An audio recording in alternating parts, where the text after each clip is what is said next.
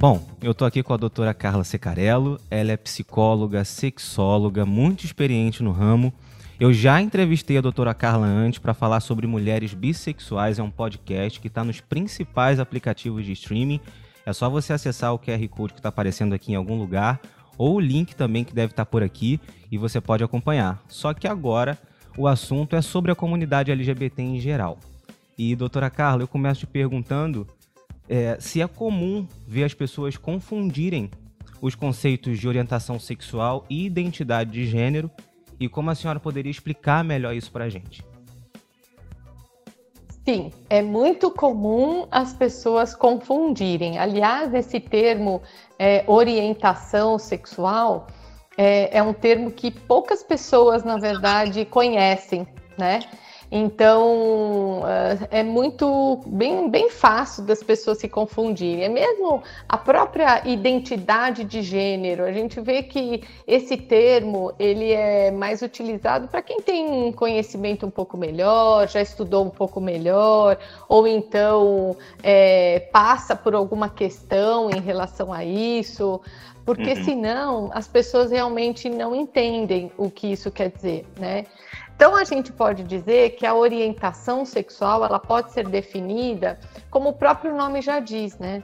É, a pessoa ela está orientada afetiva e sexualmente para uma determinada pessoa, para um determinado é, uma, alguma, alguma identidade de gênero, uhum. é, enfim, é o, o quanto essa pessoa está orientada para um outro, uma outra pessoa, afetiva e sexualmente falando. A identidade de gênero, para ficar mais fácil de se entender, é aquele sexo que a gente nasce, né? Então, é o sexo feminino, o sexo masculino, né? Então, é assim que fica mais fácil das pessoas entenderem. Entendi. Falando nisso, é muito comum a gente se deparar com as expressões ah, virou homem, virou mulher, e tudo mais para as pessoas, por exemplo, trans. É correto a gente se referir assim para com esse tipo para com essas pessoas? E é desrespeitoso, é preconceituoso? Como é que a gente deve se dirigir a essas pessoas?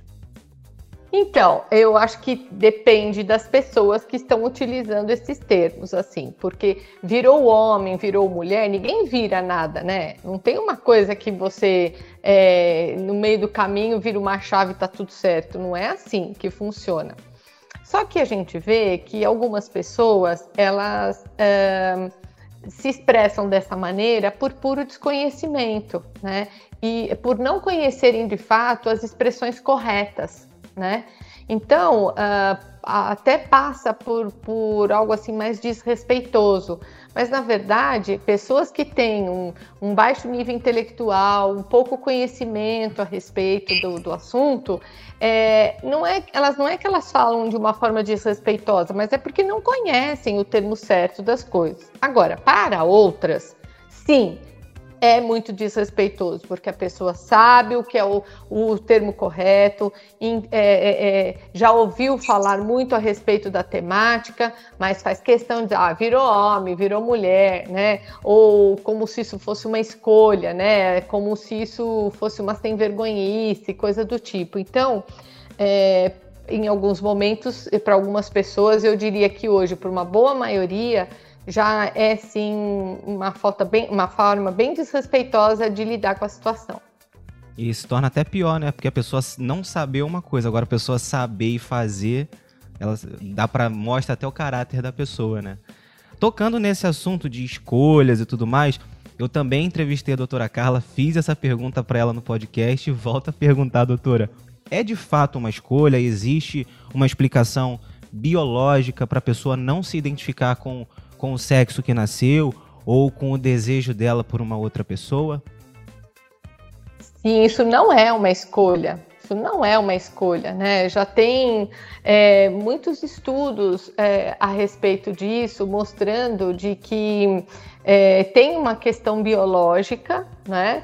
É, são estudos que estão alguns conclusivos, mas uma boa parte ainda não. Mas assim mostrando que isso tem todo uma, um, um, um grande potencial genético para isso estar acontecendo, né? Para que a pessoa, por exemplo, não se identifique, não se encaixe né, no corpo a que ela nasceu, ou então psicologicamente falando, porque ela não se encaixa, né?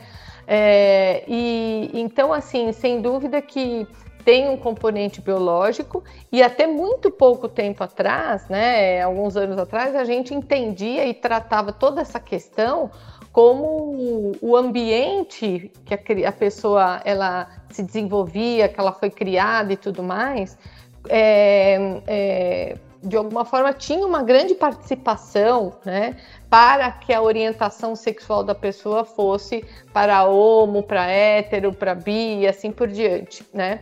Para trans e assim por diante. Então, uh, hoje a gente sabe que tem as duas questões, tanto psicológica quanto biológica. Então, isso não é uma escolha, isso não é uma sem vergonhice. Estou afim agora de fazer isso e vou virar e virar, como você colocou, e pronto. Não, não é assim que a banda toca.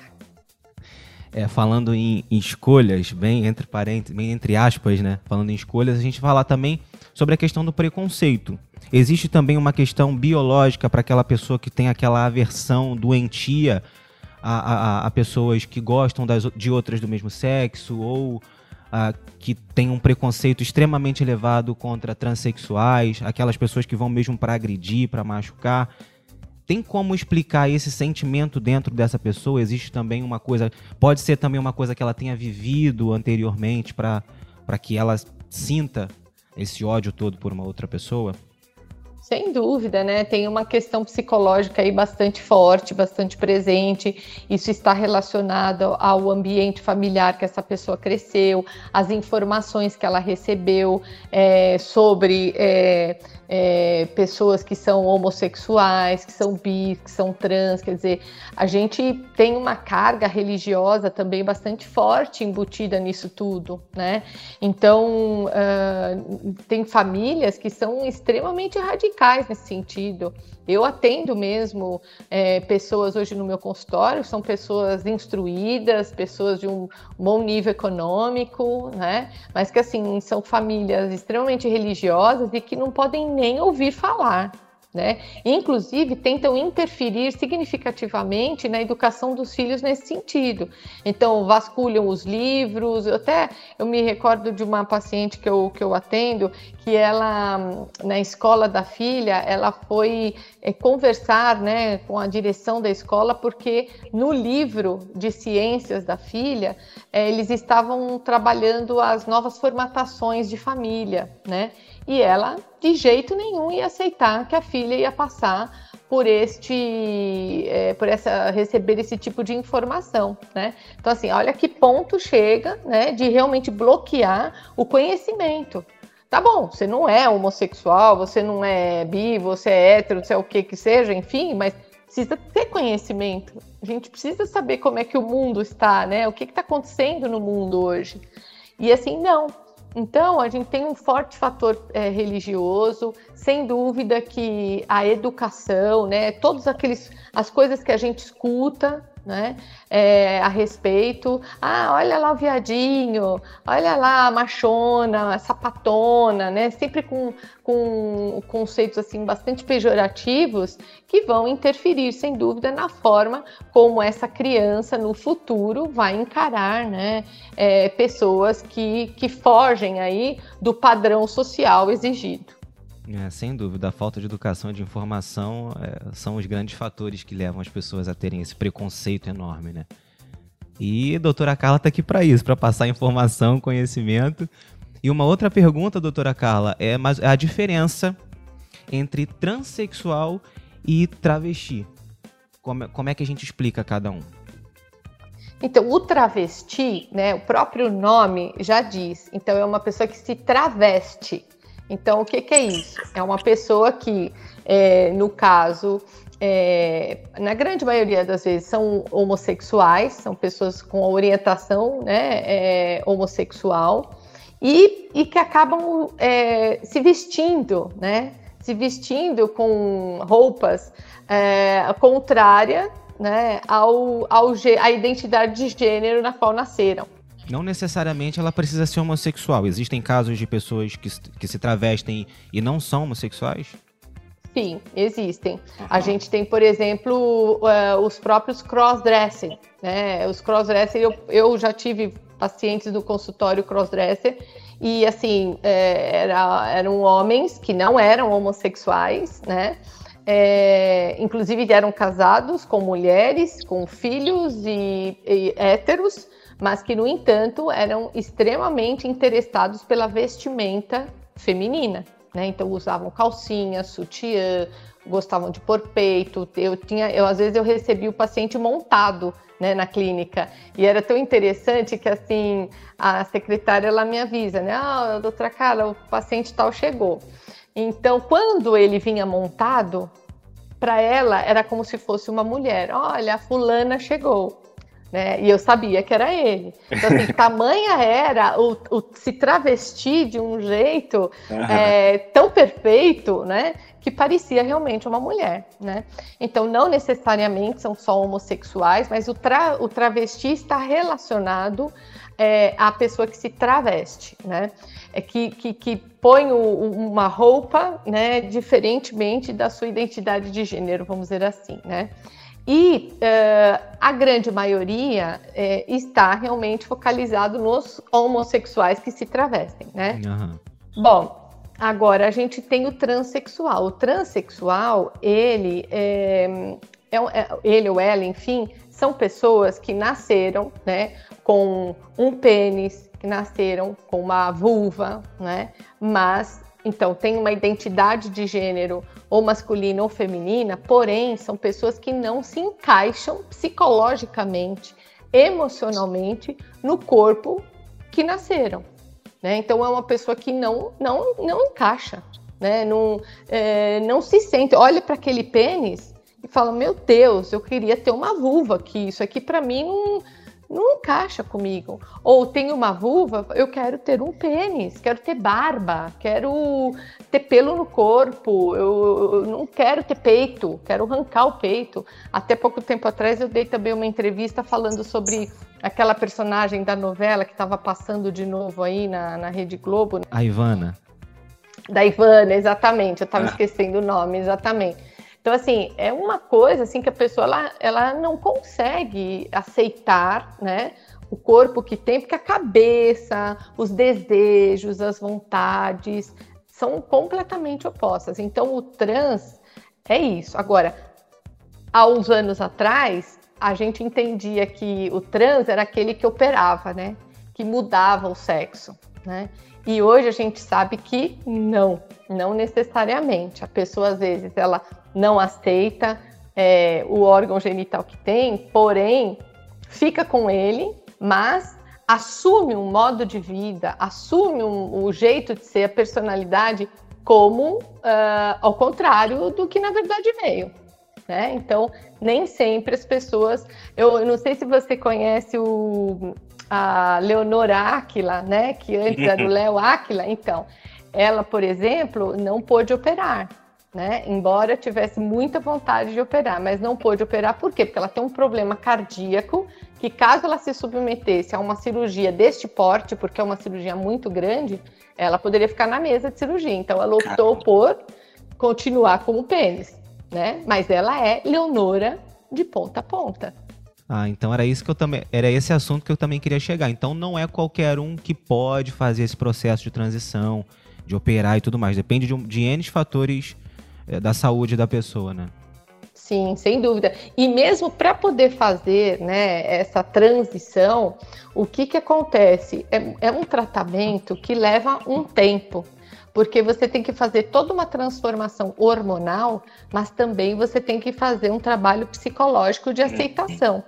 Então a gente vê que as pessoas que querem fazer a transição, né, é, e, e, não passam por um processo psicológico, são pessoas que vão ter alguns problemas lá na frente. porque você tem que se adaptar, se adaptar como um todo, né?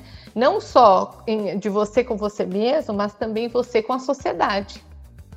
Né? Então é um trabalho bastante intenso psicológico. A gente tem aqui um, em São Paulo o trabalho que é feito no Hospital das Clínicas, né? Lá tem um departamento totalmente focalizado para essa transição e tudo mais, onde é um trabalho de dois anos, no mínimo. Né? Então não é uma coisa mágica, assim, ah, eu quero, agora eu vou lá e mudo. Não, não, não, não, não, pera um pouco, não é bem assim. Né? Você tem que estar realmente muito consciente da mudança que você vai fazer. Eu, uma ocasião, participei de um programa da Luciana Jimenez, onde tinha uma pessoa lá que era, como é que é? Era, era, por, era é, nasceu com vulva, fez a, a transição para pênis, se arrependeu e quis voltar para vulva. Então, assim, a cabeça da pessoa da pessoa estava um nó desgraçado. Né? Então tem que tomar muito cuidado com isso. Tem que ter todo um acompanhamento de ponta a ponta para dar tudo certinho. Caramba, que situação. E eu queria saber se existe assim uma idade mínima onde a... porque a gente sabe que tem muita, muitas pessoas que são até menores de idade, que sentem esse desejo, que não se identificam é, com o corpo que nasceram. Existe assim uma, uma idade mínima ou, ou, basta o consentimento dos pais? Como é que é esse processo? A senhora já recebeu isso no, no seu consultório?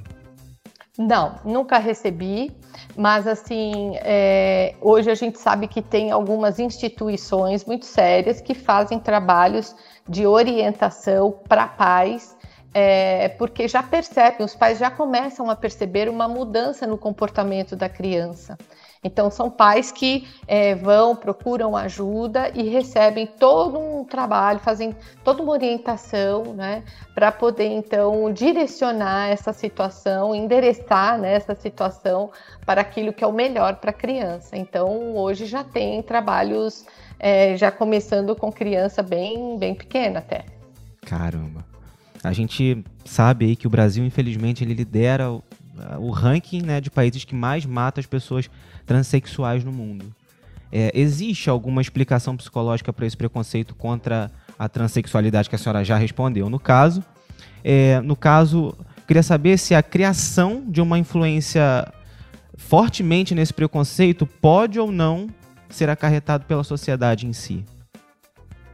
A gente faz parte da sociedade, né? Uhum. Então, assim, quando a gente fala da sociedade, parece que é uma coisa que está fora de mim. A gente não se inclui, né? É, eu não pertenço a ela, mas você pertence a ela, eu pertenço a ela, né? Então, a educação que recebemos, né, nós recebemos de pessoas que também fazem parte dessa mesma sociedade. Então, é claro que essa sociedade contribui sim para tudo isso. Há pouco tempo saiu uma pesquisa mostrando que aqui no Brasil os transexuais morrem, é, a idade né, pra, de, de conseguem sobreviver até 27 anos de idade. Expectativa de vida muito baixa, né? Muito baixa, uma chacina se a gente parar para pensar, né? Uhum. Então tem muita coisa que mudar ainda nesse sentido, embora eu acho que a gente já caminhou bastante, mas ainda tem muita coisa para evoluir nesse sentido. Caramba. Doutora, é qualquer profissional de psicologia que pode atender a, a, essa demanda? Ou, assim, a senhora é psicóloga, a senhora, se a senhora não tivesse a especialização em sexologia, a senhora poderia tranquilamente atender e aconselhar uh, as pessoas que, por exemplo, são transexuais, que estão passando por uma, alguma pessoa LGBT que está passando por algum problema dentro de casa ou não tem problema? Olha, eu poderia ajudar, sem dúvida, mas eu talvez poderia ajudar de uma forma mais limitada, né?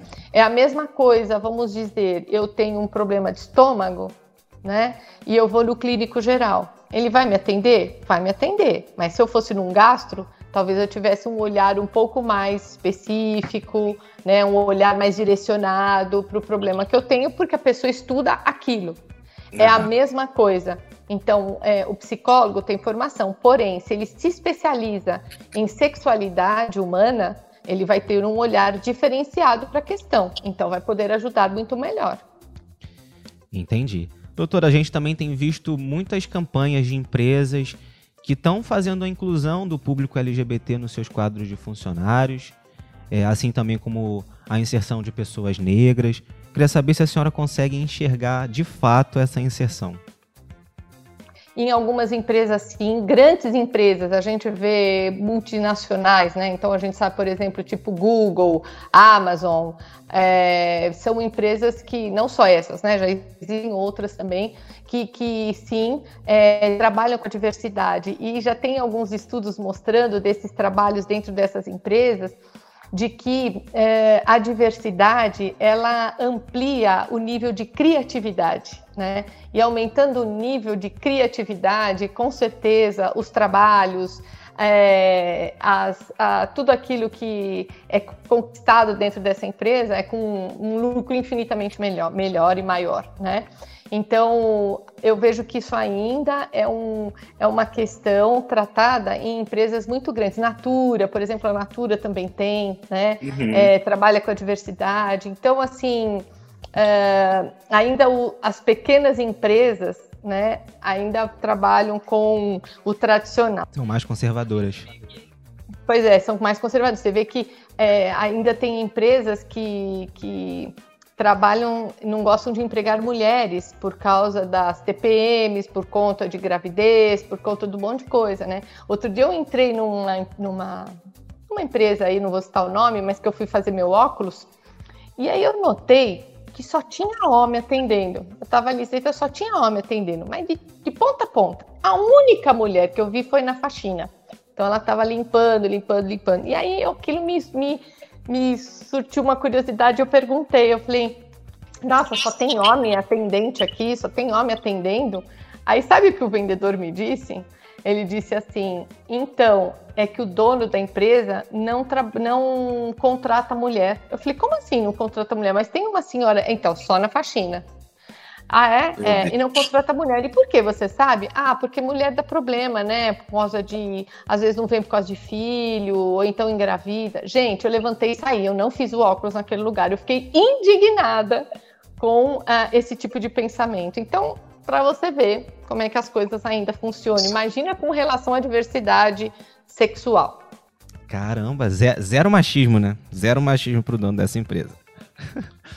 Doutora, também uma coisa que confunde muito, e eu confesso que até pouco tempo atrás eu não entendia muito bem, é com relação à diferença do homem trans e da mulher trans. Eu queria saber qual é essa diferença. Se o homem trans é o homem que nasceu homem e virou mulher, ou e virou não, e, e se identificava com o sexo feminino ou ao contrário. Explica pra gente. Explica pra gente. Não, quando a gente fala assim, homem trans, é porque ele, ele, ele fez a transição para o sexo masculino, para a identidade de gênero, vamos dizer assim, masculina, para, as pessoas entenderem adequadamente. Então, nasceu com o corpo de mulher, e aí ele fez a transição para o corpo masculino. Então, ele é um uh, homem trans.